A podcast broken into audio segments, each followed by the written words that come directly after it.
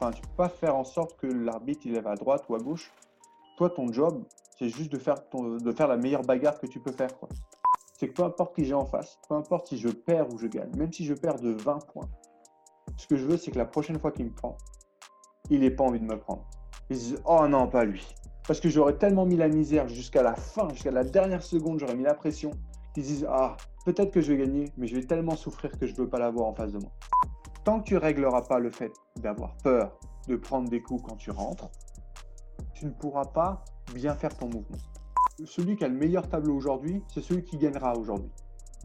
Mais ça, on verra ce soir. On verra pas maintenant. Aujourd'hui, tu fais ton premier combat et tu fais juste ce que tu as à faire. Donc, tu vas vite, tu mets de l'engagement, tu frappes fort. Il y a des jours, tu te lèves, tu n'es pas motivé. Mais la question, c'est est-ce que tu vas faire ton job aujourd'hui pour devenir meilleur et, et te rapprocher un peu plus de ton rêve?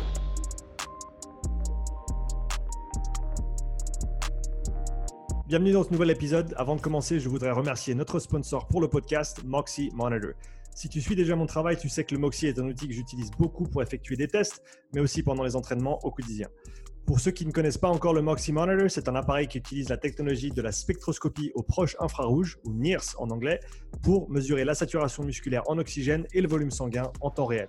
C'est un capteur non invasif qui se place sur la peau et peut être porté pendant tout type d'entraînement ou activité sportive. Les grimpeurs le portent sur leurs avant-bras, les joueurs de hockey sur la glace, les nageurs peuvent le porter dans l'eau. Je l'ai utilisé pour tester des joueurs de rugby, des athlètes de crossfit, des athlètes de sport d'endurance et bien plus.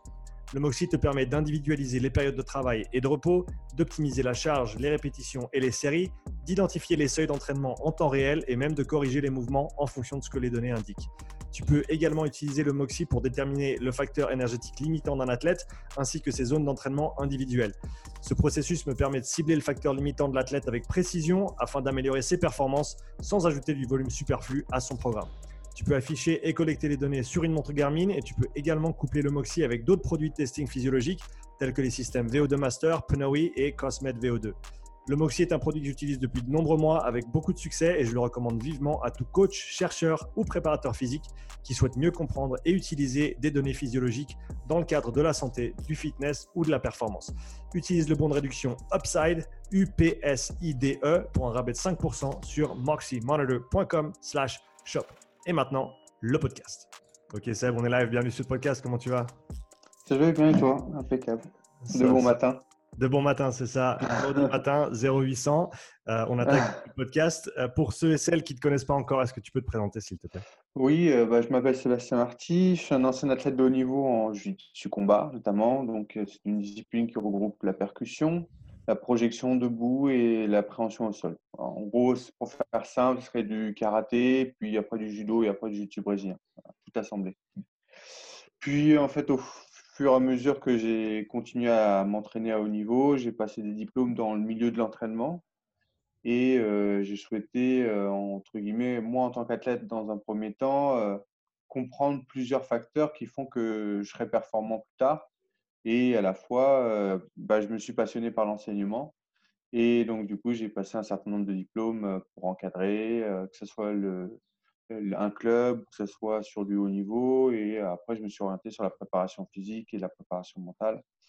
Et en, notamment plus pour la préparation mentale à la base pour moi, pour mieux me comprendre, mieux savoir qui j'étais, mieux appréhender et me gérer en sein des compétitions. Mais après, à la suite, par la suite, pour moi, mieux encadrer mes athlètes, euh, que ce soit à l'entraînement ou en compétition sur, sur le suivi. Et derrière, après, en tant que préparateur physique, parce que pour moi, il était essentiel de pouvoir développer les qualités physiques pour pouvoir être performant à haut niveau. Et après, rapidement, je me suis orienté vers le domaine de la prévention des blessures et la réathlétisation. c'est deux domaines qui me passionnent. Et voilà un peu tout. C'est super. Est-ce que tu peux peut-être parler un petit peu plus de, euh, de ton sport de prédilection? Je connais à peu près le jiu-jitsu brésilien. Euh, donc peut-être pour ceux qui connaissent ce, côté-là, mais, mais, pas le tien, est-ce que tu peux peut-être comparer les deux et, dire en quoi ça ressemble et en quoi c'est différent? Alors en fait, euh, le jiu-jitsu brésilien, c'est une spécificité qui certes commence debout, un peu comme au judo, on va venir saisir, mais l'idée principale, c'est de euh, d'avoir une succession d'étapes, de positions pour pouvoir contraindre l'adversaire à, rester fixé et à le soumettre. entre Mm. guillemets. Le- L'objectif, c'est la soumission au jiu-jitsu brésilien. Euh, au jiu-jitsu combat, on- on- l'idée, c'est de faire euh, un, un ensemble de successions euh, partant de la phase pied-point. Donc, l'idée, c'est je suis à distance, je me rapproche pour frapper, à la fois de saisir par la suite pour projeter, pour l'amener au sol, et après, au sol, de toujours passer ces différentes positions, ce qu'on appelle passer la garde, donc passer les jambes, pour pouvoir après le soumettre, que ce soit un Mhm. étranglement, une immobilisation, ou une clé de bras, ou une clé de cheville, etc. Voilà, c'est un peu ça. Et donc, du coup, notre discipline a une dominante technico-tactique. Donc, ce qui va primer, c'est qu'avant tout, tu sois comme un, jeu d'é- un- un- un joueur d'échecs, un stratège. Et donc, du coup, c'est pour ça que moi, j'ai orienté toute ma carrière sur la réflexion sur ma discipline, la réflexion sur l'humain. Parce qu'avant tout, en fin de compte, euh, avant de pratiquer euh, un sport, on est euh, un homme. Et donc, on agit comme un homme. Un homme avec un grand H, hein, j'entends bien. Donc, on a des actions, des réactions. Je donne un exemple. Moi, ce que, quand j'ai un athlète, euh, je dis voilà, euh, si tu impactes fort sur, euh, au moment où tu frappes, et que tu lui mets une, deux, trois frappes, qu'est-ce qui va se passer? Ben, Instinctivement, l'adversaire va vouloir foncer sur toi pour te frapper parce qu'à un moment, bah, quand tu en prends un, tu en prends deux, tu en prends trois, ça t'énerve. Et donc, du coup, il va, il va réagir.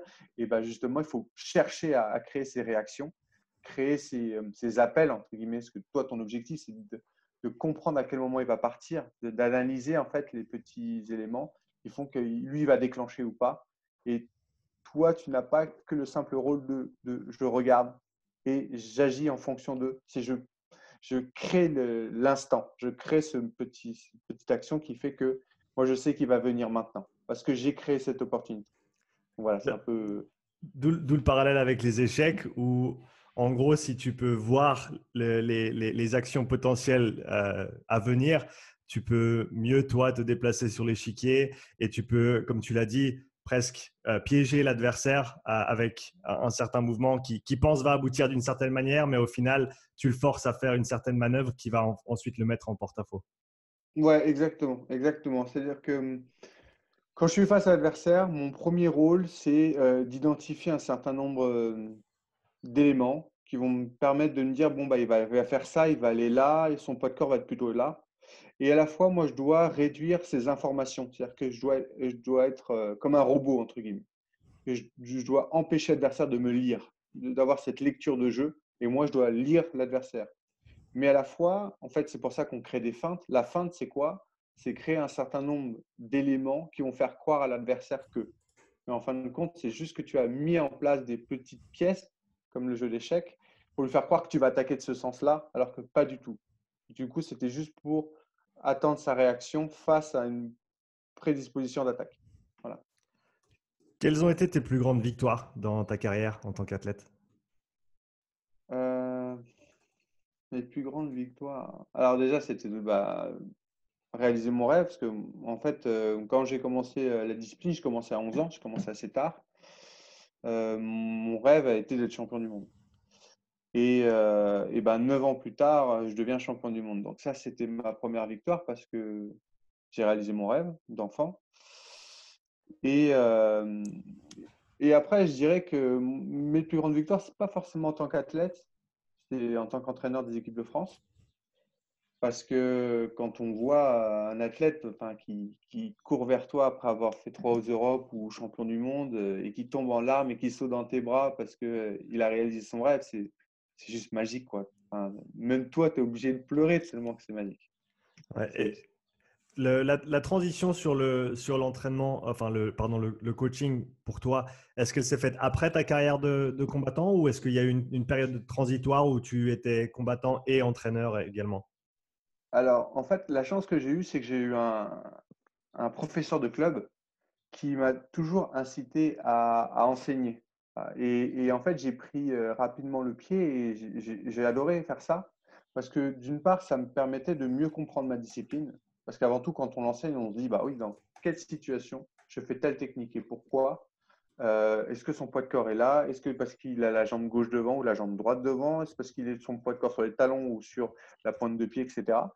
Et donc, du coup, ça m'a permis d'avoir cette maturité, cette réflexion sur ma discipline.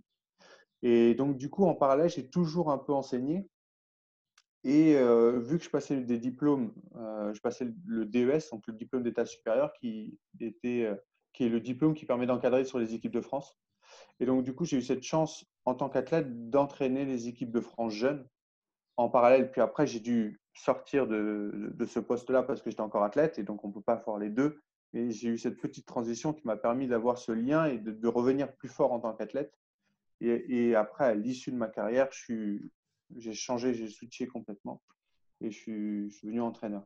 Mais euh, tout au long de ma carrière, j'ai enseigné en fin de compte et ça, ça m'a apporté, ça m'a apporté beaucoup de choses. Mmh. Ça m'a apporté une maturité, une réflexion sur ma discipline, sur l'homme, sur euh, pourquoi on agit de telle manière, dans quel cadre, dans telle situation. Et, euh, et très tôt, en fin de compte, j'ai eu la chance de, de, comprendre des choses qui m'ont permis de progresser. Par exemple, je me rappelle, quand j'ai commencé en équipe de France, beaucoup d'athlètes disaient oui, l'arbitre, il n'a pas levé le bras pour moi, du coup j'ai perdu le combat. Et en fin de compte, j'ai compris que ce sont des facteurs que tu ne pouvais pas contrôler.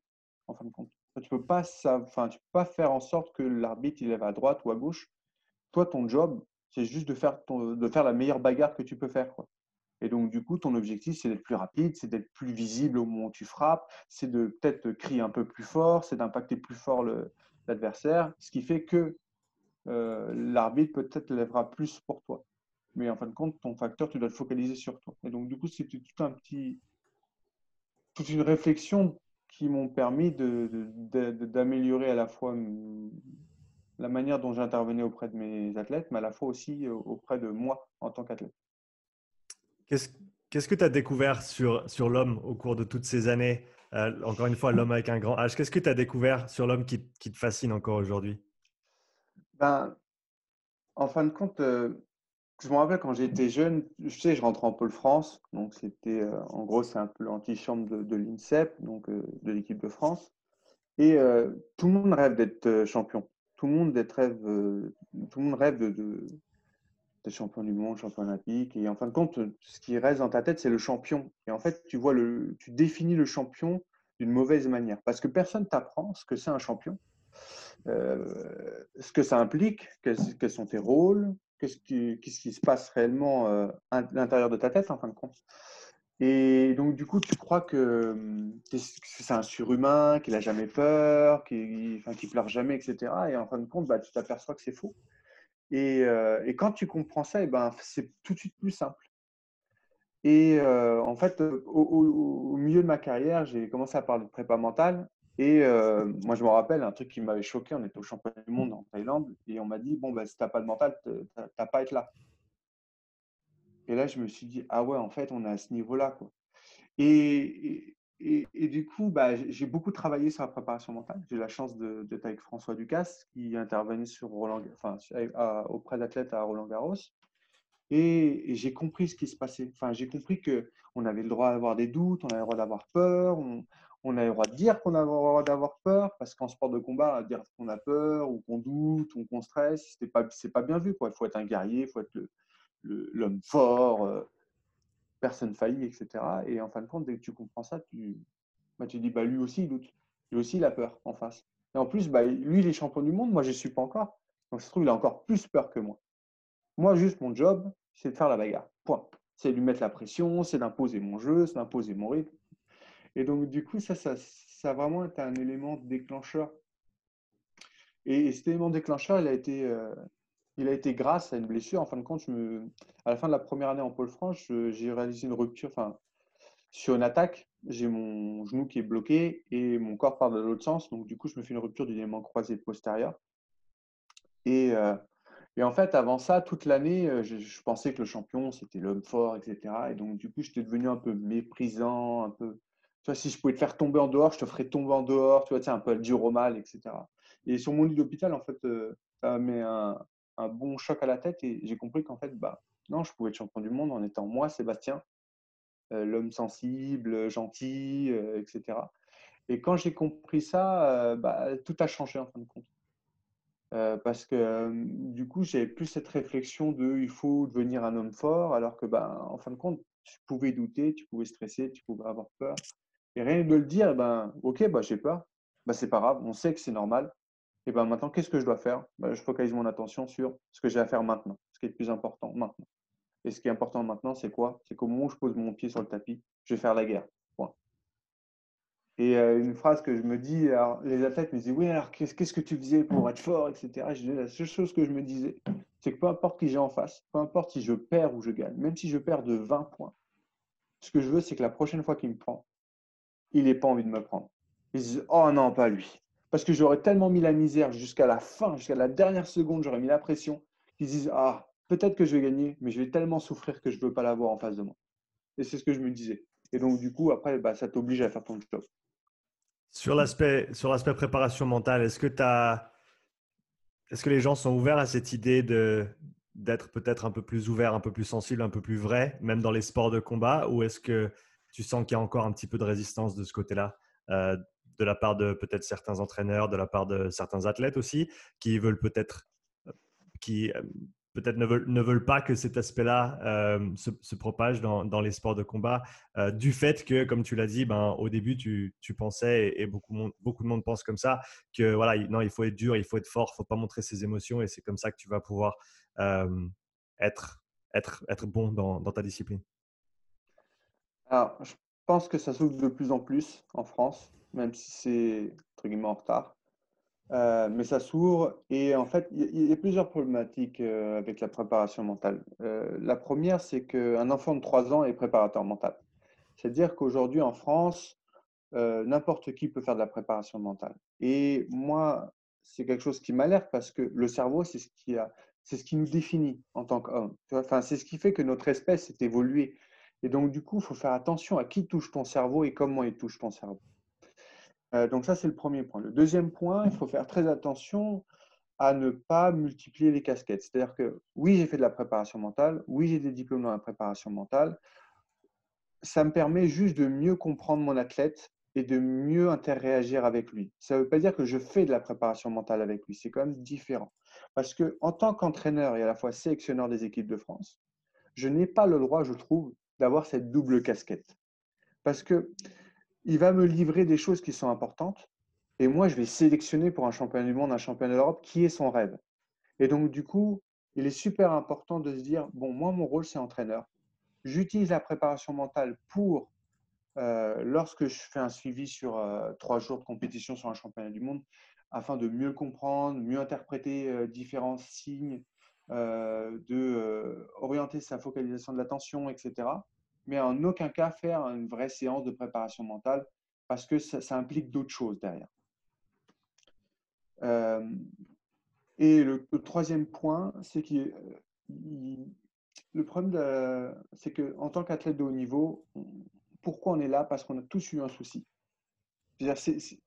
L'athlète de haut niveau qui a rien eu, qui tout va bien dans sa vie, c'est pas possible. C'est parce qu'à un moment, eh ben, il a voulu prouver que lui ici, il était capable de faire quelque chose. Enfin, donne un exemple. Mais il s'est passé quelque chose de traumatisant dans sa vie qui fait que aujourd'hui il est là et il a envie d'être le meilleur du monde. Et des fois, ce qui se passe, c'est que hum, certains préparateurs mentaux peuvent euh, se prendre un peu pour les psychologues. Donc là, il faut faire vraiment gaffe aussi entre la barrière de est-ce que j'ai les compétences de prendre en charge ou pas? Est-ce que j'en ai pas? Je donne un exemple. Ben, si euh, si c'est un viol, c'est pas pour toi tu dois te retransmettre à un, psy, ce n'est pas pour toi, ce n'est pas ton domaine. Toi, tu dois faire en sorte que au moment où il monte sur le tapis, il soit le, plus performant possible. C'est tout. Tu ne dois pas soigner ou tu ne dois pas euh, gérer des choses un peu profondes, etc. Et donc ça, c'est un, point important parce que euh, ce qui s'est passé, c'est que des fois, tu peux amener des athlètes à faire un suivi en prépa mentale. Et des fois, les préparateurs mentaux ont une double casquette. Ils sont à la fois psychologues et à la fois, certains, pas tous, hein, très, peu. Et donc, du coup, en fin de compte, il, règle le problème de la personne. Et en fait, c'est ce problème qui fait qu'il se lève tous les matins pour devenir le meilleur du monde. Et donc, du coup, bah, tu passes d'un athlète qui a une potentielle médaille au championnat du monde et tu dis à ton responsable des équipes de France Bon, écoute, il a vu le prépa mental, mais il arrête. Euh, ça passe moyen quand même devant ton détail. Donc, euh, donc, donc ils, ont un peu, ils ont un peu peur de ça, en. Ils ont un peu peur de ça, alors que je pense que c'est bête parce qu'avant tout, on devrait être là pour l'athlète. Si demain il arrête, c'est pas grave. S'il arrête pour les bonnes raisons, c'est bien. S'il arrête pour les mauvaises raisons, c'est pas bien. Mais s'il arrête pour les bonnes raisons, c'est bien. voilà, c'est un peu un peu ce que j'ai en, retour. Quand est-ce que, quand est-ce que tu as décidé de mettre fin à ta carrière en tant qu'athlète et de, de, te dédier à 100% à, à ton rôle d'entraîneur? Euh, bah, euh, moi, j'ai fait 11 années en équipe de France, donc c'est quand même pas mal. surtout que j'ai fait, euh, en fait, j'ai fait beaucoup de descentes parce que j'oscillais entre deux catégories, moins de 69 et moins de 77. Donc, j'ai commencé ma carrière en 69. Donc, je commençais déjà à faire des gros régimes. C'est-à-dire que je faisais 4, 5 kilos, 6 kilos, 7 kilos, etc. Et en fait, au moment où je suis passé entre junior et senior, donc moins de 21, je suis passé en senior, je suis passé en 77 parce que j'en avais marre des régions, on ne plus. Et euh, c'était vraiment pesant. Et, euh, et, en fin de compte, euh, j'ai fait une année à vide, entre guillemets. C'est-à-dire que j'étais numéro 2 français. Mais quand tu es numéro 2 français, tu es une vieille chaussette. Tu es sur le bas-côté, tu es charal, tu tues de la viande, on, t'utilise pour chuter. quoi. J'abuse. Mais c'est ça. Et je me suis dit, jamais, plus jamais je fais ça. Et les entraîneurs sont venus me voir l'année qui suit. Ils m'ont dit, bon, bah, Seb, tu as une carte à jouer en moins de 69. Et donc, du coup, je suis redescendu. Euh, donc j'ai commencé à faire mes régimes et euh, sur le tournoi de sélection en Slovénie, euh, bah, je, gagne, je, récupère ma, sélection en senior et puis après du coup je suis resté en 69 et après je suis monté, j'ai fait les Jeux mondiaux. Pour nous on n'est pas un sport olympique mais c'est pareil, c'est sur 4 ans, il faut être dans le top 4 mondial, etc. Et, mmh. et pendant ce parcours, donc j'étais passé aussi entraîneur des équipes de France mais jeunes et après j'ai arrêté, je suis retourné sur ma carrière pure et dure. Et au fur et à mesure, bah, j'avais fait ce que j'avais à faire. J'avais ce sentiment de j'ai fait mon job. Et bah, maintenant, ce qui me passionne, c'est faire en sorte que eux progressent, eux évoluent. Et en 2017, en fin de compte, à la fin de ma carrière, j'ai eu une opportunité en prépa physique sur l'équipe pro en rugby à Strasbourg. Et j'ai eu aussi cette opportunité d'intervenir sur les équipes de France. Donc j'ai profité de ça parce que dans ma tête, je savais un un an un peu à l'avance que j'allais mettre un terme à ma carrière. Et en fait, la dernière année, j'ai fait un petit, une petite année challenge parce que je suis monté en 85, euh, mais en étant très, en n'étant pas à 85 kilos. Et puis, je gagne les France et puis je me sélectionne pour le championnat du monde. Bon, je performe pas au championnat du monde, mais voilà. Et donc, euh, et donc cette petite challenge, voilà, ça m'a permis de sortir tranquillement. Et, voilà, après, j'ai fait mes adieux. Et, et c'est pas facile de faire ces adieux parce que quand on ne fait que ça tous les jours, c'est-à-dire qu'il n'y a rien d'autre. D'un coup, tu laisses un grand vide. Tu es, une personne euh, où tout le monde te voit, où on sait que tu es le champion, et d'un coup, tac, tu passes dans l'ombre. Donc, c'est quelque chose, je pense, qu'il faut préparer. Et à la fois, il faut savoir qu'au moment où, tu t'y prépares, tu t'y prépares pas assez. Parce que si tu tombes pas, entre guillemets, en mini-dépression derrière, c'est que tu n'as pas, pas vécu des moments de folie dans ta carrière. Et donc, je pense qu'à un moment, tu as ce, cette vague qui descend parce que tu passes du coq à entre guillemets. Euh, et donc, il faut apprendre à gérer ça, je pense. C'est un, peu en, grand format, mais ce qui me vient à l'esprit, c'est la petite semaine ou deux que tu ressens de, de on va dire, de, où tu relâches la pression après une grosse compétition c'est ça, mais après une carrière entière dédiée à, ton sport. Donc, combien de, temps, combien de temps ça a duré cette période de transition euh, avant que tu, on va dire, retrouves tous tes repères dans ton nouveau rôle et avec euh, un petit peu cette nouvelle vie que tu as, que tu as attaquée, même si tu étais déjà entraîneur avant, mais du coup, plus, plus de compétition pour toi? En fait, euh, ça ne s'est pas fait tout de suite parce que l'homme est très bien fait pour éviter pour esquiver les choses. C'est-à-dire que bah, je me suis mis dans le travail, j'ai bossé comme un dingue en fait. Euh, en plus, j'avais des équipes pro, dont je coordonnais le staff médical, je suivais tout, le suivi des athlètes blessés, je m'occupais de la réathlée, j'avais la quantification de la charge, l'état de forme, j'avais toutes les séances individuelles, collectives, les échauffements, etc., plus tous les matchs. Et donc, du coup, en fin de compte, ça m'a permis, entre guillemets, de mettre de côté ça, de ne pas y penser. Mais en fait, c'est au moment où où j'ai diminué mon volume de travail, où c'est arrivé en fin de compte. Donc, c'est plutôt euh, un an et demi après. quoi. Et, euh, tu dis, waouh, tu euh, as l'impression qu'il se passe rien en termes d'émotion. quoi. donc, du coup, tu regardes ta montre, tu dis, bon, bah, le prochain championnat du monde, c'est en temps, j'espère y aller avec les athlètes, comme ça, on va, se taper, on va, faire des folies. Quoi. Et ouais, donc, du coup, tu as des moments un peu un peu nostalgique, on va dire. Nostalgique. Est-ce que tu aurais des conseils pour euh, peut-être des athlètes qui font cette transition athlète-coach, euh, des, conseils pour mieux naviguer cette période transitoire un petit peu euh, bah, difficile, mais, mais, mais surtout pleine, pleine, pleine d'inconnus parce que c'est vraiment, tu dois, tu refondre en fait ton, identité dans ce nouveau rôle. Qu'est-ce que tu pourrais dire à, ceux et celles qui, qui vont peut-être devoir passer par là dans les années qui viennent? Bah, je, pense qu'il faut préparer le pourquoi tu te lèves le matin. Je pense que c'est surtout ça. Parce que en tant qu'athlète, je me levais le matin pour devenir champion du monde. Et donc, le seul objectif que j'avais en mangeant, en dormant, en rêvant, c'est d'être champion du monde. Et donc, du coup, tu as une vision quand tu te lèves. Tu sais pourquoi tu te lèves. Et quand tu arrêtes tout, euh, tu n'as pas forcément prévu le je sais pourquoi je me lève le matin. Oui, tu vas travailler, mais tu n'as pas le je vais travailler pour faire ça et devenir ça. Et donc, je pense qu'il faut, il faut travailler ça et à la fois prévoir que bah, tu vas avoir un coup de mou et, et te dire que ben, de toute façon, c'est comme ça. Il y a un moment, tout s'arrête et il faut recommencer. Et euh, rappelle-toi quand, bah, quand tu as commencé, tu commençais à zéro, tu commençais du plus bas et il faut remonter. Donc, je pense que c'est comme ça qu'il faut un peu l'aborder. C'est un peu une nouvelle vie, c'est une seconde vie, entre guillemets. Mmh. Si je recommence quelque chose pour devenir bon dans quelque chose, entre guillemets. Si, tu avais l'opportunité de changer quelque chose dans ta première année ou tes deux premières années en tant qu'entraîneur euh, à plein temps, qu'est-ce que tu ferais différemment? Qu'est-ce que je ferais différemment? Je ferais moins en sorte d'essayer de tout gérer. C'est-à-dire que je resterais plus sur des bases, des petites bases simples, et j'avance, je ferai évoluer ça au fur et à mesure. C'est-à-dire qu'en fait, quand tu commences, tu as envie de tout faire. Et le problème, c'est qu'en faisant tout, tu fais un peu de rien. Donc ça, ça il faut faire attention. Il faut, faut, vraiment faire attention. Euh, et après, à la fois, moi, c'était un peu spécifique parce que quand je, suis passé entraîneur, la plupart des athlètes, j'avais vécu avec eux. Donc, c'est pas facile quand même quand tu as passé euh, euh, entre guillemets, 8-10 ans avec un athlète euh, en tant qu'athlète. Et d'un coup, de devenir entraîneur, alors que tu as passé 10 ans avec lui de, son côté. Quoi. Donc, c'est vraiment, vraiment pas facile à gérer. Et, ça s'apprend, en fin de compte, ça s'apprend. Tu, tu vas à tâtonnement. Et moi, je suis pas, je reprends sur le poste de prépa physique à Strasbourg tu sors des cours un peu, tu essaies de tout mettre tes états de forme, tu tu essaies de faire le beau et tout. Et en fin de compte, ce qu'il faut, c'est juste être pragmatique. Ce qui compte, qu'est-ce qui compte aujourd'hui pour qu'il soit performant ton athlète demain?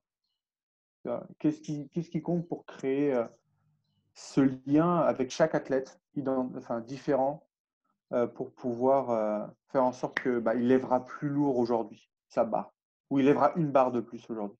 Donc ça, je pense, c'est un élément important. Si tu devais résumer un petit peu ton approche maintenant dans la façon dont tu organises les entraînements, la façon dont tu suis tes athlètes, euh, est-ce que tu peux donner un petit peu ta vision globale des choses, de, comment tu opères à l'heure actuelle? Euh, Alors, en fin de compte, bah, moi, moi, je suis avant tout un technicien, un tacticien. Je suis connu pour ça, c'est-à-dire que je n'ai pas performé à haut niveau parce que j'avais des gros muscles ou j'étais ultra puissant, etc et donc, du coup, j'ai une compréhension très fine de la discipline d'un point de vue technico-tactique. Ça tombe bien, c'est une dominante technico-tactique, ma discipline. Et avant tout, ce que je veux leur inculquer, c'est il faut comprendre pourquoi on fait les choses. Ça, c'est vraiment mon moteur. Pourquoi on fait les choses Pourquoi tu fais telle frappe et pas telle frappe? Pourquoi ton déplacement est juste en arrière et pas arrière latéral, etc. Et donc, du coup, j'essaie, moi, je me, considère, me considère pas comme entraîneur, je me considère comme éducateur. J'éduque mes athlètes à devenir, euh, entre guillemets, euh, leur propre entraîneur. Parce que tu dois te poser des questions comme un entraîneur quand tu es athlète.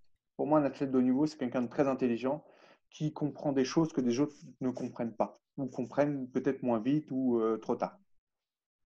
Et donc, du coup, je, les, force à comprendre et à, schématiquement même créer des choses pour qu'ils puissent mieux comprendre leur discipline, mieux, se comprendre et comment modifier ces, petits euh, piliers. Je donne un exemple sur la création d'un système d'attaque. Tout le monde parle d'un système d'attaque à forme d'entonnoir. Donc, tu pars d'une attaque pour aller sur ton spécial. Ou tu pars de ton spécial parce que tu sais que l'autre va te contrer parce qu'il connaît ton spécial pour partir sur une autre technique. Mais personne ne te parle de euh, ce que moi j'appelle euh, le système de position. C'est-à-dire que tu pars de la garde à gauche pour entraîner l'adversaire sur ta garde à droite pour pouvoir faire ton spécial. Tu repars de ta garde à droite, tu l'entraînes sur ton côté droit pour refaire ton spécial et ainsi de suite. Et en fin de compte, tu pars sur de la position, c'est-à-dire de face à face, euh, pour venir comme un effet d'entonnoir de, sur ton système d'attaque. Et donc, du coup, déjà, quand tu leur parles de ça, tu dis, ouais, ils sont en train de se gratter la tête, ils se disent, bon, euh, ouais, alors maintenant, on va le mettre sur le papier. Donc, je veux que tu me, tu crées ta garde au milieu de ton dessin. Et tu dis, bon, alors, face à un gaucher, je fais telle situation. OK, mais face à un gaucher qui quoi? Qui est attaquant, défensif, qui est contreur. Et là, et là, du coup, dans ses yeux, tu vois qu'ils disent Ah ouais, j'avais pas pensé à tout ça. Et en fin de compte, ce qui se passe, c'est qu'ils ils vont venir comprendre mieux ce qui se passe et les différents types de situations que tu peux retrouver dans un combat. Et donc, du coup, ils vont pouvoir mettre des réponses derrière ou préparer, entre guillemets, des réponses par rapport à leur style de jeu pour pouvoir l'apprendre. Ou uniquement fermer peut-être la voie, c'est-à-dire sur un contreur. Mon objectif, ce n'est pas de mettre en place mon système, mais c'est juste l'empêcher qu'il devienne contreur. Comment je fais J'ai juste à reculer, retirer la pression. Lui, il est obligé d'avancer. Il avance, il ne peut pas contrer. Parce que le contreur, c'est celui qui est dans l'attente et qui va venir reculer au fur et à mesure. Et donc, du coup, c'est cette compréhension-là qui est pour moi importante. Donc, en gros, c'est vraiment décortiquer la discipline avec toutes ses composantes individuelles pour ensuite mieux pouvoir les reconstruire et, et pouvoir euh, en faire émerger, si on veut, la, situation qui va nous mettre dans une position favorable. Exactement, voilà, c'est ça. une compréhension vraiment à la fois globale et à la fois spécifique de chaque situation que tu peux retrouver dans le combat. Et surtout avoir une réponse dans chaque situation. Et euh, moi, je donne un exemple. Lorsque j'ai fait les Jeux mondiaux, c'était en Colombie. Ma manque de peau, en Colombie, euh, très fort taux d'humidité, une chaleur écrasante. Et vu que c'était les Jeux, bah, il y a peut-être 10 000 personnes dans un gymnase. Le truc qu'on voit jamais, nous, dans notre discipline. Donc, quand tu rentres dans le gymnase, c'est plus 45 degrés qui fait, c'est 92 degrés qui fait, parce qu'il y a tellement de gens, et de chaleur corporelle que. Et donc, du coup, ce qui s'est passé, bah, c'est que la plupart des athlètes français, première action, waouh, dans le noir total. Parce que en fin de compte, la chaleur, la fatigue, le décalage horaire, etc., bah, ta première action explosive, et bah, derrière, tu n'avais plus de jus pour exploser. Manque de peau, quand tu as un profil qui est explosif, tu fais comment? Et donc, du coup, moi, ce que maintenant, avec cette, expérience-là, je réfléchis à, OK, qu'est-ce que tu fais quand tu es fatigué? Quel est ton système d'attaque ou de défense quand tu es fatigué qui ne te coûte pas d'énergie à mettre en place, ou très peu? Sais, parce que si tu fais un arrachement en mode lutte gréco-romaine, bah, ça va utiliser beaucoup plus d'énergie que si euh, juste tu vas crocheter la patte à un balayage, etc. Mais il y a un moment, tu es fatigué, ça peut arriver, il faut le prévoir. Qu'est-ce que tu mets en place? Sur ta manière d'attaquer, sur ta manière de défendre, sur ta manière de contrer, etc. Euh, je donne un exemple, et ça se peut que tu sois malade la veille d'une compète. Et ce que je dis à mes athlètes, je dis, euh, quand euh, le champion du monde de cette année sera champion du monde, on ne retiendra pas que tu as été malade. On retiendra qui est champion du monde. Point. Et donc, du coup, ton objectif, c'est pas de dire je suis malade, donc je ne suis pas champion du monde. Ton objectif, c'est qu'est-ce que je peux mettre en place maintenant pour le devenir, même en étant malade? Et donc, du coup, moi, j'essaie de prévoir un peu toutes les possibilités. Donc, du coup, je crée des fois. Alors, quand moi, je, parle de, euh, coût énergétique par rapport au système d'attaque, on me regarde avec des gros yeux, on me dit, ouais, il est fou, Seb, il est parti, ça marche. Mais, euh, mais, mais les athlètes comprennent que c'est important. Donc, on, parle de ces stratégies de décortiquer la discipline, de, pouvoir faire face à toutes les éventualités euh, pour lesquelles on peut se préparer, parce qu'il y a toujours les, les variables qu'on ne peut pas contrôler, mais comme tu le dis bien, il faut, se focaliser sur celles qu'on peut contrôler. Donc, tu as, cet aspect très, euh, très, très détaillé. Et après, tu as bien sûr la compétition, le combat, où tu dois tout mettre ensemble. Est-ce que tu peux parler de l'étape qui est entre les deux, donc l'entraînement? Comment est-ce que tu commences à composer toutes ces, différentes approches, toutes ces différentes stratégies euh, à partir de, cette idée de en gros, d'avoir une réponse à toutes les, possibilités. Comment est-ce que tu commences à les mettre ensemble euh, pour ensuite aller vers un, combat qui va pouvoir se faire de la meilleure manière possible? Alors, avant tout, euh, moi, je pars de la base. Je pense qu'avant tout, la plupart des gens qui sont en équipe de France font mal les, éléments euh, principaux. Juste être en garde, de sautiller, de savoir où est ton poids de corps, s'il est vers l'avant, vers l'arrière, sur la balle de ton pied ou sur ton talon ou mes yeux pieds. Euh, c'est quelque chose qui, en fin de compte, quand tu leur expliques pas, ils le savent pas. Donc, ils le font mécaniquement.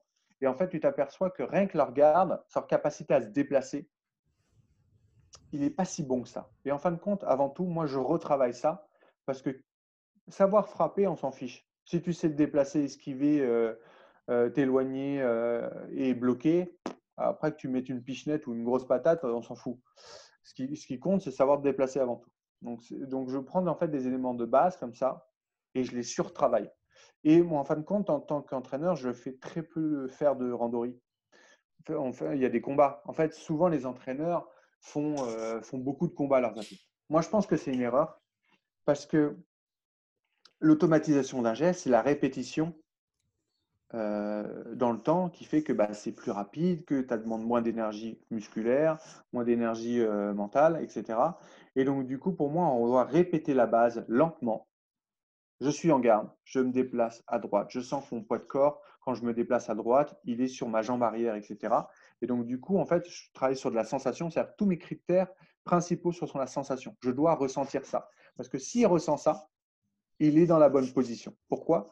Parce que moi, si je lui dis, bon, bah, alors tu mets ton pied en rotation interne, 15 degrés, etc., euh, lui, par rapport à, ses membres inférieurs, qui sont peut-être plus petits, plus grands, ou peut-être que son bassin est plus large que moi, moins large, je ne sais pas, selon si tu une fille ou pas. moi, quand je train des filles, le bassin est plus large que, celui d'un garçon. Euh, et donc, du coup, on n'a pas les mêmes rapports. Donc, ce qui compte avant tout, ce n'est pas la technique, ce qui compte, c'est la sensation. Parce que la sensation amène sur la bonne position, sur ce que tu veux techniquement, en fin de compte. Et ça, c'est ce que je faisais très peu quand j'ai commencé à entraîner. Avant, j'étais ultra euh, rotation interne, hop, poids de corps, tac, tic, tac. Euh, maintenant, tu frappes, tu refais une rotation de la hanche, tu serres ta fesse, tu vois, tu donnais ces conseils-là. Et en fait, maintenant, je pars beaucoup sur la sensation. Tu vas sentir que c'est sur la balle du pied, tu vas sentir que tu es en train de visser ton genou vers l'intérieur, etc. Et donc, du coup, après, il est en bonne position. Et, et je rajoute à chaque fois une dominante. Je suis lent, je fais mon déplacement. OK, je fais mon déplacement quand la personne avance c'est-à-dire au moment déclencheur de son pas vers l'avant. Puis après, je fais la même chose en bloquant. Puis après, je fais la même chose en bloquant et en contrant. Et tant que ce n'est pas validé l'élément inférieur, je ne passe pas à l'élément supérieur. Parce qu'en fait, ce qui se passe, et ça m'a fait tilt euh, il y a quelques années, euh, il y a une étude, une méta-analyse qui est sortie sur euh, à quel âge ont commencé les athlètes champions olympiques. Ils ont pris tous les champions olympiques et en fin de compte, ils se sont aperçus que c'était aux alentours de 11 ans. Et en fait, c'est assez simple. C'est qu'ils ont commencé tard. Pourquoi? Parce qu'ils ont fait euh, beaucoup de sports différents. Donc, ils ont, euh, ils ont appris beaucoup de gestes différents. Ils ont appris euh, beaucoup de situations différentes et ne se sont pas spécifiés. et à la fois, vu qu'ils n'ont pas réalisé leur discipline petit, ils n'ont pas appris des mauvais de mauvaises positions, de mauvaises choses. Parce que c'est plus difficile de désapprendre pour réapprendre. Et donc, en fin de compte, si je, prends l'enfant qui a commencé à 4 ans le judo et qui fait son, euh, sa technique de judo avec un peu un déséquilibre vers l'arrière, avec le poids de corps plus sur le talon que sur euh, l'avant-pied, euh, etc., et ben, en fin de compte, il a appris ce mauvais mécanisme. Et donc, du coup, en fin de compte, même si tu corriges la technique, le mécanisme de fond est présent sur l'ensemble de son judo. Et c'est ce qui fait que, ben, en fin de compte, au lieu d'avoir le poids de corps complètement vers l'avant ou un peu vers l'avant, il est plutôt vers l'arrière. Et sur une autre technique où tu te dis, ben, il l'a pas mal apprise, et ben, en fin de compte, il ne sera pas à 100%, il n'aura pas optimisé sa technique. Et donc, du coup, ça va faire quoi? Ça va diminuer de la force, ça va diminuer de la vitesse, donc relation force-vitesse, et à la fois, ça va peut-être aussi amener un déséquilibre ou une stabilité moins forte. Qui fait que l'autre, s'il le contre avec un peu de force, à haut niveau, vu qu'il y a beaucoup de force, de, c'est de l'opposition de force-force avec de l'aspect technico-tactique, hein, tout simplement. Euh, et ben, du coup, il va se retrouver face à, au lieu de marquer, et ben, je n'ai pas l'avantage ou je n'ai pas l'avantage et je prends des points. Et donc, du coup, je pense que ces deux éléments sont les plus importants, en fin de compte, dans la construction d'un athlète. Et avant tout, il faut faire les bases. Et il faut faire bien faire les bases et bien les répéter pour pouvoir après greffer des choses. On s'en fout de faire ton coup pied retourné, double flip-flap euh, à la Lee, euh, à la Bruce etc. Ce qu'il faut juste, c'est toucher. Toucher, marquer, ressortir sans être touché, sans déséquilibre, avec une parfaite précision sur tes déplacements, sur ton poids de corps, etc. Voilà, c'est un peu ma vision et c'est comme ça que je fais. Euh, pour te dire, là, j'ai une athlète de l'équipe de France qui souhaite tout le temps s'entraîner avec moi dans mon club. Donc, elle vient dans mon club et elle veut que je sois son entraîneur à la fois aussi de club. Et là, je l'ai mis, euh, je l'ai mis face à ses responsabilités. C'est ce que je fais beaucoup avec les athlètes. C'est-à-dire que souvent, on dit de moi que je suis dur, mais je suis juste. Euh, et je te donne l'exemple, c'est que à l'INSEP, euh, je donne des conseils à une athlète, à une jeune athlète, parce qu'elle était tout le temps en retard sur ses frappes dans les échanges de coups. Et donc, je lui dis, alors tu vois, tu devrais commencer au moment où elle déclenche ça, etc. Et ça ne marche pas. Et en fait, j'ai compris pourquoi. C'est pas parce que techniquement, c'est pas bon ce que j'avais dit. C'est parce qu'en fait, elle avait peur des coups. Et son peur, c'est pas, c'est pas, elle avait peur de prendre une patate parce qu'elle en prenait déjà des, coups à haut niveau. Mais elle avait peur au moment de déclencher de se faire toucher avant. Donc de perdre des points. Et ce qui se passait, c'est que quand tu as peur de te faire toucher, tu as plutôt tendance à avoir ton poids de corps vers l'arrière et non pas vers l'avant. Et ton attaque sera pas aussi franche, aussi rapide, etc. Et en fin de compte, je lui ai dit, c'est simple, tu te mens à toi-même. Tant que tu régleras pas le fait d'avoir peur de prendre des coups quand tu rentres, tu ne pourras pas bien faire ton mouvement. Et en fin de compte, c'est simple. Je l'ai mis face au mur, une distance très réduite. On a commencé juste, je fais un pas vers l'avant, tu décales latéralement. Je fais un pas vers l'avant, je frappe, tu décales latéralement et après je faisais bloquer, etc. Parce qu'en fait, la proximité faisait que là, tu te sentais un peu, tu sais, comme les claustros, tu vois, oh, tu te sens pas bien tout de suite. Et ben en fait, je faisais juste, un pas vers l'avant, la décale. Un pas, et en fait, tu, tu rassures l'athlète et tu, tu mets face à, ah ben en fait, c'est pas grave si je me fais frapper. C'est pas grave, je, je, je, frapperai juste après. Et donc, du coup, quand tu as travaillé ça, bah, tu peux travailler ton aspect technique et ton aspect tactique. Mais la base, c'est de ne pas avoir peur et de pouvoir y aller franco, entre guillemets. Mhm. c'est un, peu ma, vision. Donc, on a, élaboré un petit peu sur, les, sur l'importance des fondamentaux, euh, de, comprendre ses positions, de, ressentir ses positions, euh, de, pouvoir décortiquer tout ce, qui est, technique, tout ce qui est tactique également. Est-ce que tu peux parler maintenant de l'aspect préparation physique? Comment est-ce que tu abordes cet élément-là pour ton sport? Euh, Comment est-ce que c'est organisé? Quelle proportion de l'entraînement ça prend pour tes athlètes, etc. Alors, pour mon sport, j'ai bien pour mon sport. Parce que vu que c'est la dominante technico-tactique, je pense qu'il faut pas, il faut privilégier le sport avant tout. Euh, donc pour moi, c'est un peu du 80-20. C'est-à-dire que toi, ton rôle en tant que prépa physique sur une discipline qui a vraiment une grosse dominante technico-tactique, c'est de faire la base, le socle. La base, c'est quoi? C'est du squat, c'est du soulevé de terre. C'est des éléments généraux. Après, oui, tu mets des exercices un peu spécifiques en step-up avec ta barre où tu vas pousser vers le haut avec ton kettlebell et ton élastique parce que ça fait plaisir et tout. Et puis, tu augmentes ta stabilité euh, en chaîne croisée, etc. Tu renforces la chaîne inférieure et la chaîne postérieure. OK, pas de souci. Mais avant tout, tu dois être fort sur des fondamentaux qui sont le squat, ton soulevé de terre, euh, ta presse, tu dois être fort, etc. Et au, début, en fait, quand j'ai commencé être prépa physique, tu sais, je voulais faire un peu tous les trucs, un peu de folie dans tous les sens, les nouveaux high-tech. Et en fait, je suis revenu parce que il faut penser que le sport de haut niveau, c'est très traumatisant. Donc, imaginons qu'il a un conflit de hanche. Euh, toi, tu ne dois pas chercher en tant que prépa physique à améliorer sa performance dans une, dans une situation bien spécifique qui, qui remet l'athlète en situation de conflit de hanche. Mmh. Ou ça, déjà que sa discipline en lui-même, où il fait beaucoup de charges, beaucoup de volume de travail, il va déjà mettre sous contrainte cette articulation. Si toi, derrière, tu remets sous contrainte encore fort, cette, il va juste se blesser. Et donc, du coup, c'est pour ça que moi, je suis revenu un peu à, la base, où je fais des éléments classiques qui sont importants. Euh, je mets beaucoup d'altéro parce que l'altéro, euh, il y a beaucoup de coordination, beaucoup de synchronisation à réaliser. Et en fin de compte, c'est ce qu'on retrouve nous dans notre discipline.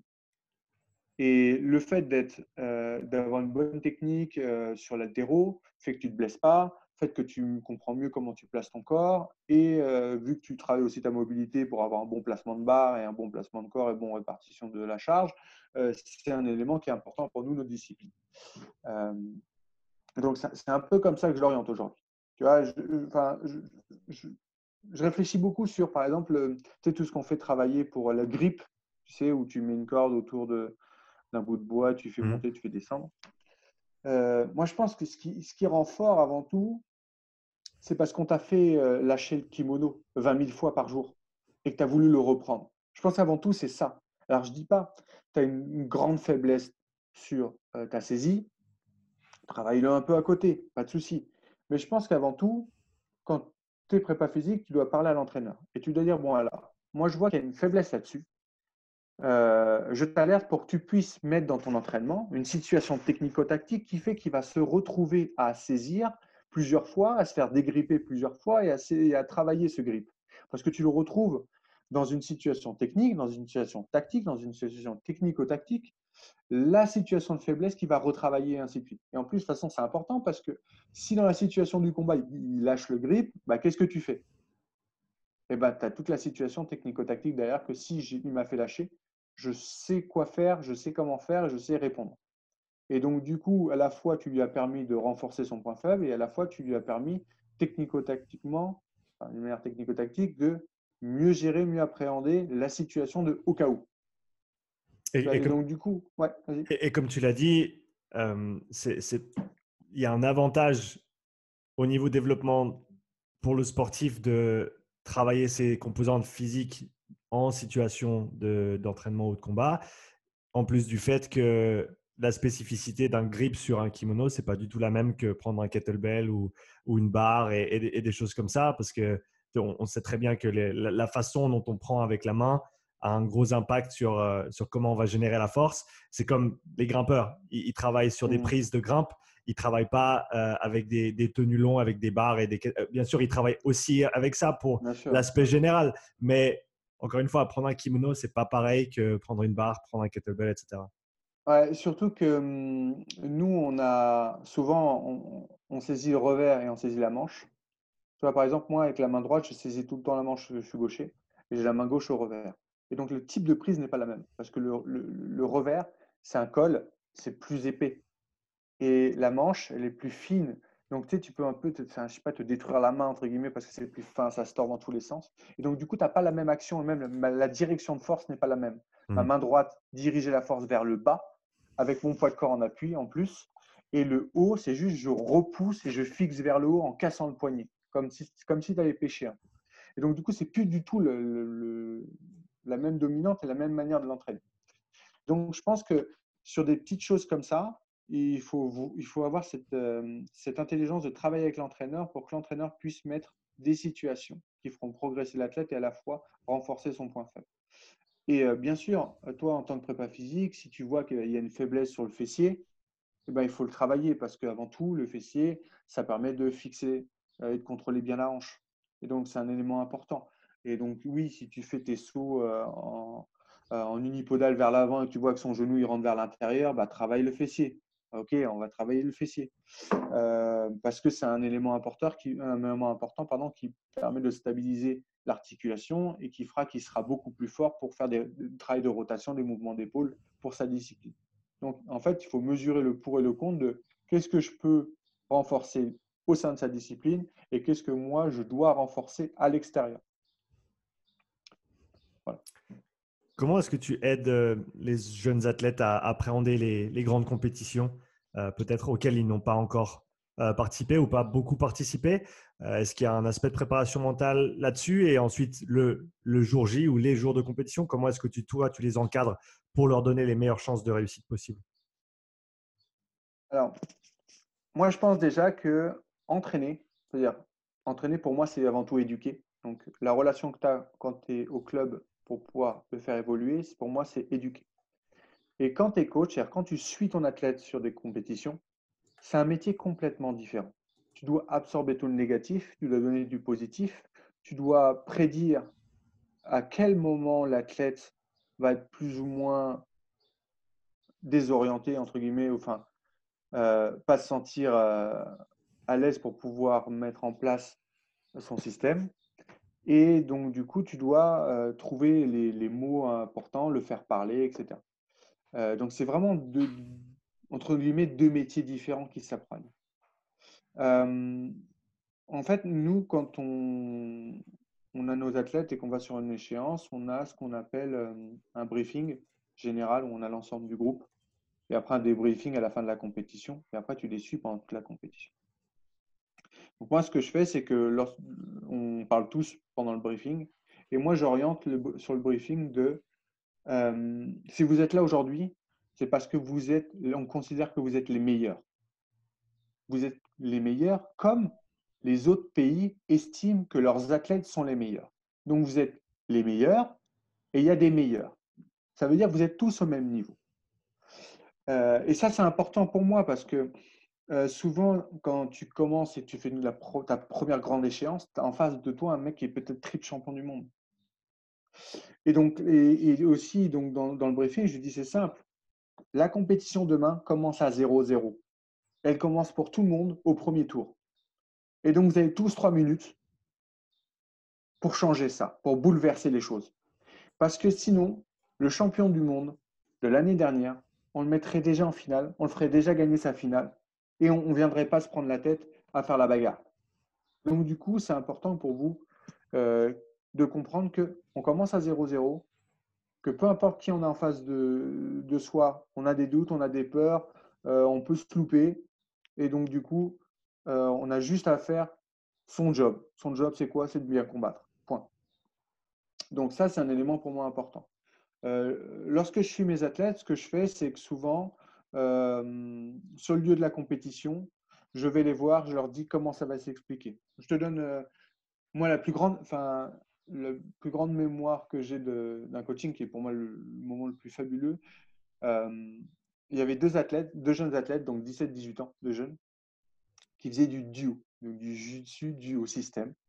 Alors, à savoir que nous, notre discipline, tu as jiu-jitsu combat, ce que j'ai précisé tout à l'heure. Le jiu-jitsu duo, c'est une forme de kata en face à face avec des pieds-points projection en mode je t'agresse dans la rue et je fais un truc.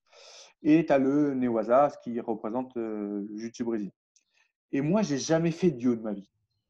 J'ai jamais fait de duo de ma vie. Et en fin de compte, sur le, tournoi de Belgique avant, qui était sélectif pour le championnat du monde, ce qui s'est passé, c'est que l'entraîneur national qui s'occupait du duo était déjà sur un duo. Et donc, du coup, j'ai dû prendre le duo au premier tour parce que euh, l'entraîneur n'était pas là. Et en fait, ça s'est bien passé. Et donc, du coup, sur la liste des vœux des entraîneurs qui suivaient, j'étais, ils m'ont mis. Donc, j'étais choqué parce que moi, je n'y connais rien. Pas, je, enfin, connais, j'abuse un peu, mais je ne sais pas quel pré-attaque il fallait faire quand l'arbitre, en fait, si tu veux, c'est un peu comme le patinage artistique. Il donne des lettres et l'autre, il faut attaquer de telle manière parce que c'est telle lettre avec telle arme, etc. Et tu as, as, les juges qui mettent des notes entre 1 et 10. Moi, je n'y connais rien. Et donc, du coup, euh, c'est simple. Moi, j'aurais dit, voilà, aujourd'hui, il faut tout prévoir. Il faut prévoir que sur ton écran, quand ils te disent tu vas combattre dans 10 minutes, parce qu'il y a deux combats avant, bah, ça se peut que c'est une erreur et tu vas combattre tout de suite. Donc, soyez prêts à tout. Ayez toujours une bouteille sur vous pour vous hydrater, c'est un élément important pour la performance. Euh, euh, derrière, quand je les prends sur les, les combats, ce que j'avais mis en place, parce que c'était des jeunes, c'est leur première grande compétition, moi, mon idée, c'est qu'ils focalisent leur attention sur eux et pas sur ce qu'ils font les autres. Et donc, du coup, ce que je faisais, c'est que pendant les autres passaient, ils se tournaient vers moi et je leur donnais les, consignes. Ce qui fait qu'elles ne voyaient pas les athlètes en face faire leurs prestations. Donc, ils n'avaient aucune idée de ce qui se passait. Elle, elle, recommencé entre guillemets à zéro. Il y avait une gomme qui revenait, elle faisait juste leurs prestations. Et, euh, donc, le matin euh, du championnat du monde, il y en a une des deux qui vomit au petit déjeuner. Sympa. Et donc, du coup, tu... donc, je vais la voir. Je leur dis alors, Qu'est-ce qui t'arrive? Euh, Il y a quelque chose que tu as mal digéré ou autre? Elle me dit Non, non, je suis stressé. Machin. Donc, du coup, déjà, je crée le, contact et je, la fais parler. Et je lui dis Mais c'est normal de stresser. Tout le monde est stressé. Même moi, je suis stressé en tant qu'entraîneur. C'est normal. Et donc, du coup, c'est de faire comprendre bah, bah, que c'est quelque chose de normal et que bah, c'est pas grave. En fin de compte, et ben, on vit avec. Maintenant, tu l'utilises un peu euh, et, tu vas le prendre avec toi pour euh, non pas l'avoir contre toi, mais avec toi, comme une nouvelle arme. Et euh, premier tour, elles prennent les championnes du monde en titre. Elle me dit oui, on prend les champions du monde en tête. Je fais, attends. Tu prends juste un, c'est juste le premier combat. Tu prends une combattante. Point. Pourquoi? Parce que celui qui a le meilleur tableau aujourd'hui, c'est celui qui gagnera aujourd'hui. Mais ça, on verra ce soir. On ne verra pas maintenant. Aujourd'hui, tu fais ton premier combat et tu fais juste ce que tu as à faire. Donc, tu vas vite, tu mets de l'engagement, tu frappes fort, tu mets des gros cailles, donc des gros cris, etc. Et euh, donc, euh, ils passent le premier tour après un golden score. Donc, ils ont fait quand même deux fois le match et tout. Hein. Et euh, on arrive à la fin de la journée et c'était la dernière finale. Et en fin de compte, ce qui s'est passé, c'est que pendant le premier combat, au moment où on, on est appelé, on a une chambre d'appel. Donc, tu c'est le moment où où deux minutes, c'est comme une demi-heure, tellement que c'est oppressant. Et donc, du coup, au moment où on y va pour le premier, le premier combat contre les championnes du monde, il y en a une qui tombe en larmes. Et donc, du coup, je vais, ah, ok, vas-y, pleure, c'est bien de pleurer. Tu évacues tout, tout ce que tu as évacué. Toi, c'est pas non, pleure pas, machin. C'est oui, bah, c'est bien, tu as bien fait de pleurer. Donc, j'ai rassuré l'athlète sur le fait que bah, c'est normal, vas-y, pleure, vas-y, balance tout ce que tu as, parce que moi, je préfère que tu balances avant que tu balances pendant le combat. Entre guillemets, c'est ça que ça voulait dire. Et euh, donc, du coup, elle, monte en finale. Et c'est la dernière finale de la journée. Donc, ce qui se passe, c'est qu'en fait, pour chaque catégorie, tu as place de 3 finale, place de 3 finale, place de 3 finale. Et en fin de compte, tous les Français avaient performé juste avant. C'est-à-dire tout le monde avait fait une médaille. Donc, tu as la dernière à passer. Donc, tu as, as une temps d'attente de ouf. Tous les Français avant toi, ils ont fait une performance. Et toi, tu arrives, tu as 17-18 ans, première euh, échéance internationale, champion du monde. Euh, ok, tout le monde va me regarder, c'est la dernière et après tout le monde replie bagage. Et euh, on arrive dans la chambre d'appel. Donc on attend, on avance pour aller au milieu du gymnase, pour, pour aller au milieu, parce qu'on prend toujours le tatami du milieu pour la finale. Et en fait, je sens qu'il y a une, pression énorme sur euh, l'athlète qui avait pleuré, qui s'appelait Camille, euh, sur le premier combat. Et en fait, je sens le truc et en fait, je m'arrête au milieu du parcours parce que tant, tant qu'il n'y est pas, ils ne peuvent pas lancer le match. Et je m'arrête au milieu du parcours et je me retourne vers elle et je la regarde méchamment et je lui dis Si tu dois pleurer maintenant, c'est maintenant. Et là, elle tombe en larmes. Et là, dès ce moment-là, j'avais compris que la finale était gagnée. Parce que le fait de lui avoir dit Si tu dois pleurer, c'est maintenant, eh ben, elle a évacué ce qu'elle aurait évacué sur le tapis. Et derrière, elles font leur finale et elles explosent leur finale de je ne sais pas combien de temps.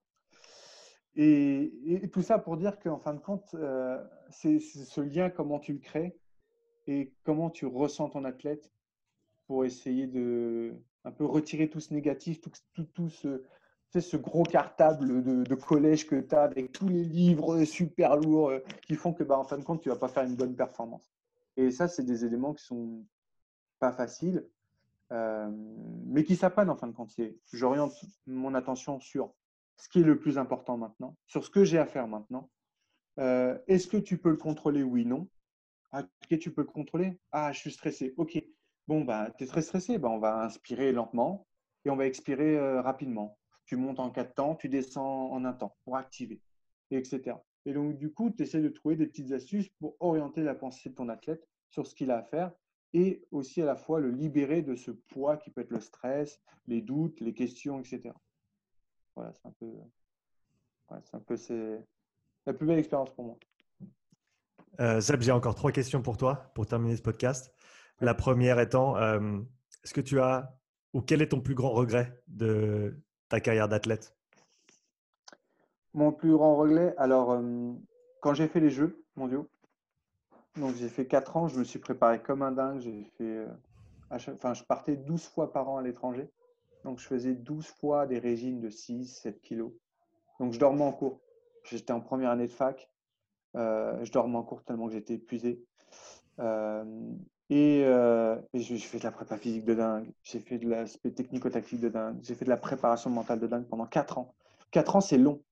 Enfin, il faut vraiment se représenter, c'est très long. Et sur chaque championnat du monde, sur chaque compétition internationale, sur chaque championnat d'Europe, sur chaque Coupe d'Europe, tu marques des points et tu dois être dans le top 4 mondial pour participer au jeu.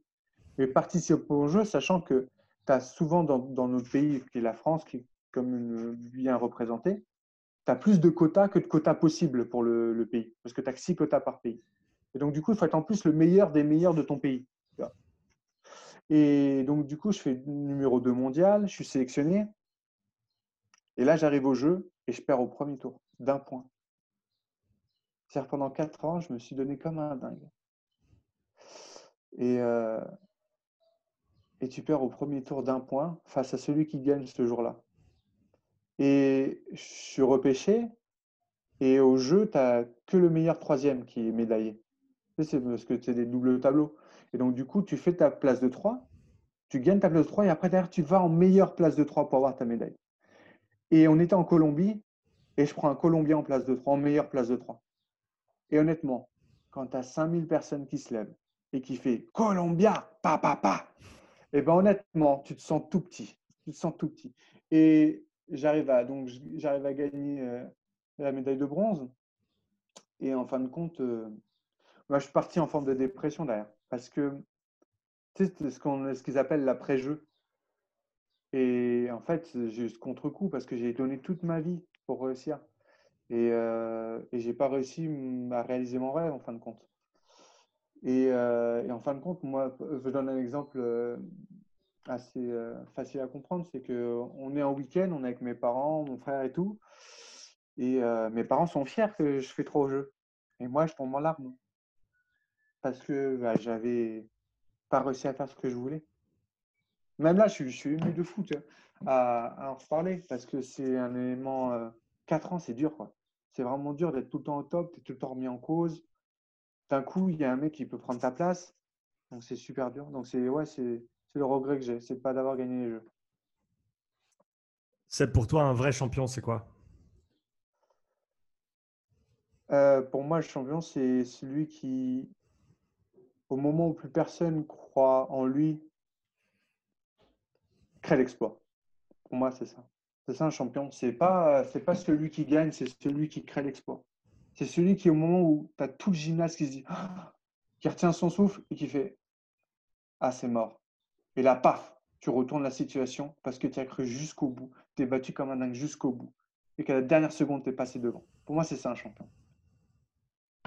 Si tu avais un conseil pour les jeunes athlètes qui écoutent, qui rêvent euh, de monter à la, à la tête de leur discipline un jour, qu'est-ce que tu leur dirais? Euh, Moi, je leur conseillerais de lire un livre qui s'appelle Champion dans la tête de François Ducasse et de Makis Chamaladis, qui m'ont vraiment ouvert et qui m'ont fait comprendre beaucoup de choses sur comment l'homme réagit, agit euh, d'un point de vue prépa mental. Et, euh, moi, ce que je répète à mon athlète, j'en ai un exemple avec le Covid, il n'y a pas beaucoup de compétition. Et mon athlète me dit oui, je suis pas motivé, etc. en fait, je pense qu'on vend on, ment aux gens. On ment aux gens parce que, tiens, on fait tout le temps, oui, on va faire de l'orientation de motivation, etc. Je pense que c'est impossible de se lever tous les jours pendant quatre ans avec la motivation. Et, donc, il y a des jours, tu te lèves, tu n'es pas motivé. Mais la question, c'est est-ce que tu vas faire ton job aujourd'hui pour devenir meilleur et, te rapprocher un peu plus de ton rêve? Et donc, ce que je dis à mon athlète, c'est si tu n'as pas, euh, en te levant le matin, si tu n'as pas l'envie de réaliser ton rêve, c'est que quelque part, tu as décidé qu'il en reste rien. Voilà, donc c'est, je pense que c'est la phrase qu'il faut se répéter en te levant le matin. C'est pour ceux et celles qui souhaitent euh, suivre tes aventures euh, ces prochains mois et ces prochaines années, où est-ce qu'on peut te retrouver en ligne? Euh, bah, Moi, j'ai. alors, je suis très peu en ce moment sur les réseaux parce que en plus, je fais de la reconversion pour entrer en école de kiné. Mais sur, mon, sur mon Instagram, c'est Martioff, où ils peuvent me retrouver. Super. Ben, je mettrai en tout cas tous tes liens dans la, description du podcast. Euh, merci beaucoup d'avoir euh, accepté mon invitation et d'avoir échangé aujourd'hui. C'est avec plaisir. C'est avec plaisir. Je te remercie pour, cette invitation. Et bah, je te dis à bientôt sur les réseaux. bonne journée à toi. Merci, bonne journée.